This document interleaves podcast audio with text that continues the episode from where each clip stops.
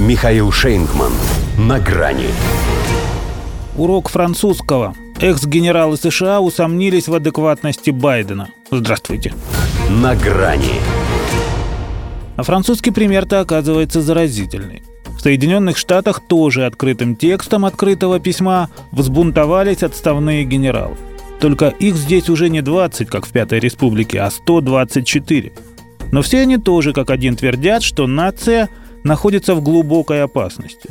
Потому что мы, как никогда с момента нашего основания в 1776 году сражаемся за выживание в качестве конституционной республики, а тут такое – усомнились статусные ветераны в психическом и физическом состоянии Верховного главнокомандующего США.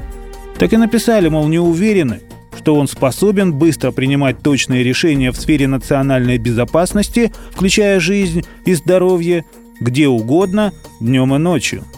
Ни к чему мятежному не призывает. Ничем конкретным не угрожает. Просто настаивает на том, что игнорировать это обстоятельство ну никак нельзя – все-таки человек сверхдержавой руководит. Не факт, что у кого-то из них есть еще и медицинское образование, чтобы ставить хозяину Белого дома квалифицированный диагноз. Но тут же, как говорится, все невооруженным глазом видно. Хотя кажется, что отставники все же несколько припозднились со своим консилиумом. Впрочем, может, ждали, когда прогрессировать начнет. Ведь не то чтобы их сильно беспокоило собственно самочувствие президента.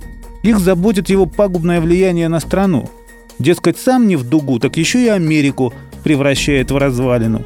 Запустил в диктаторской манере полномасштабную атаку на конституционные права граждан, быстро подписав в обход Конгресса более 50 исполнительных указов, многие из которых отменяют эффективную политику предыдущей администрации.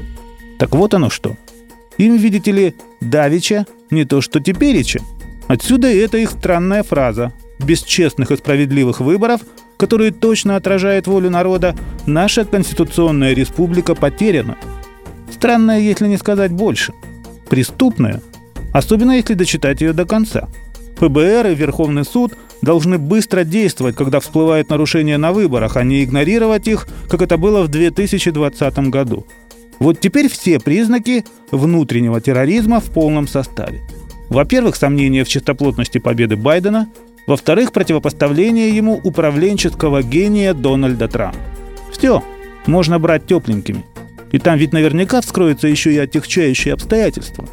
В этой группе лиц никакого биоразнообразия Америки. Сплошь одни белые натуралы. Стало быть, расисты, сексисты и гомофобы. В общем, понятна природа их ненависти к самому толерантному президенту США. Поэтому эти жалкие попытки его дискредитировать. Так что вряд ли в Белом доме станут вступать в полемику с экс-генералами.